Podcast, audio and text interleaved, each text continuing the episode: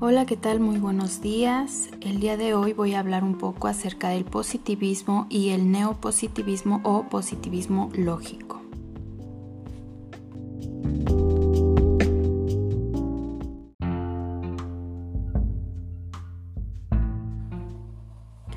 Para comenzar y a manera de introducción, retomaremos el concepto de empirismo.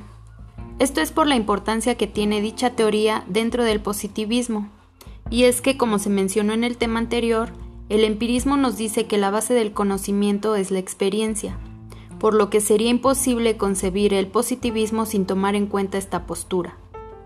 En el presente trabajo se expondrán brevemente los principales conceptos del positivismo y el positivismo lógico, esto con la finalidad de identificar sus diferencias y reconocer la importancia de estos paradigmas para la construcción de la psicología como ciencia.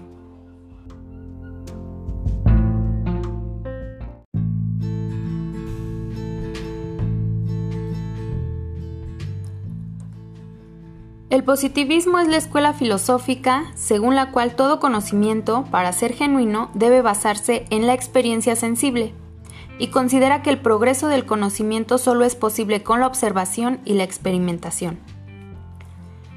Este surge en el siglo XIX, gracias al interés de Comte por promover una reforma social. Rafael Echeverría menciona que dicha reforma requería de una transformación intelectual, por lo que busca aplicar al campo de la actividad humana el método científico, de tal manera que se genere un conocimiento del hombre basado en las ciencias.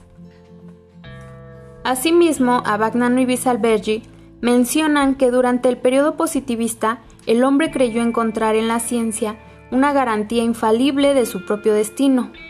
Por tal motivo, renunció a toda garantía sobrenatural, considerándola inútil y supersticiosa.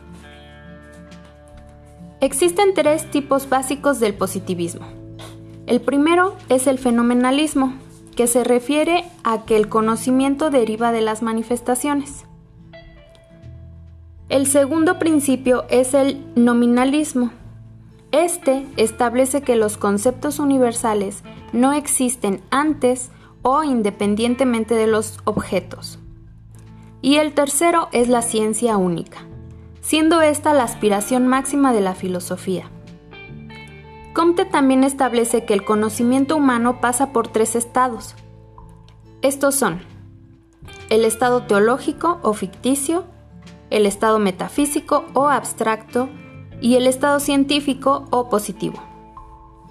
Una vez más, Abagnano y Bisalbergi mencionan que estos tres estados representan tres métodos diversos de realizar la indagación humana.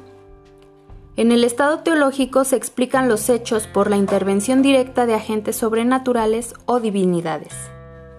En el estado metafísico, la divinidad es sustituida por fuerzas abstractas capaces de generar los fenómenos observados. Y por último, el tercer estado, el positivo, que se limita a observar los hechos y formular leyes. Aquí cabe mencionar que estos tres estados corresponden a la edad cronológica del hombre. Es decir, durante la infancia prevalece el estado teológico, en la adolescencia el estado metafísico y en la madurez el estado positivo. El positivismo lógico o neopositivismo es una corriente que surge a finales de 1920 en el llamado Círculo de Viena este círculo estaba conformado por físicos, matemáticos, filósofos y científicos, y su objetivo principal, principal era divulgar un enfoque científico del mundo y que fuera apto para todos.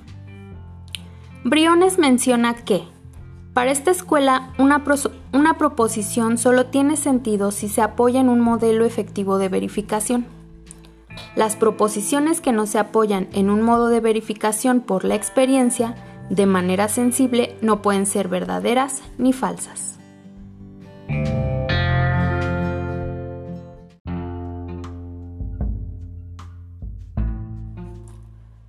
Para concluir, considero importante resaltar las similitudes entre ambas posturas e identificar sus principales características y diferencias. Por ejemplo, Ambas posturas son empíricas, aunque el positivismo le da prioridad a los hechos, mientras que el neopositivismo solo considera las proposiciones que informan sobre los hechos. Asimismo, ambas posturas rechazan el pensamiento metafísico, ya que no puede ser verificado. Y como principal característica, ambas posturas pretenden el mejoramiento del ser humano por medio del conocimiento. Muchas gracias.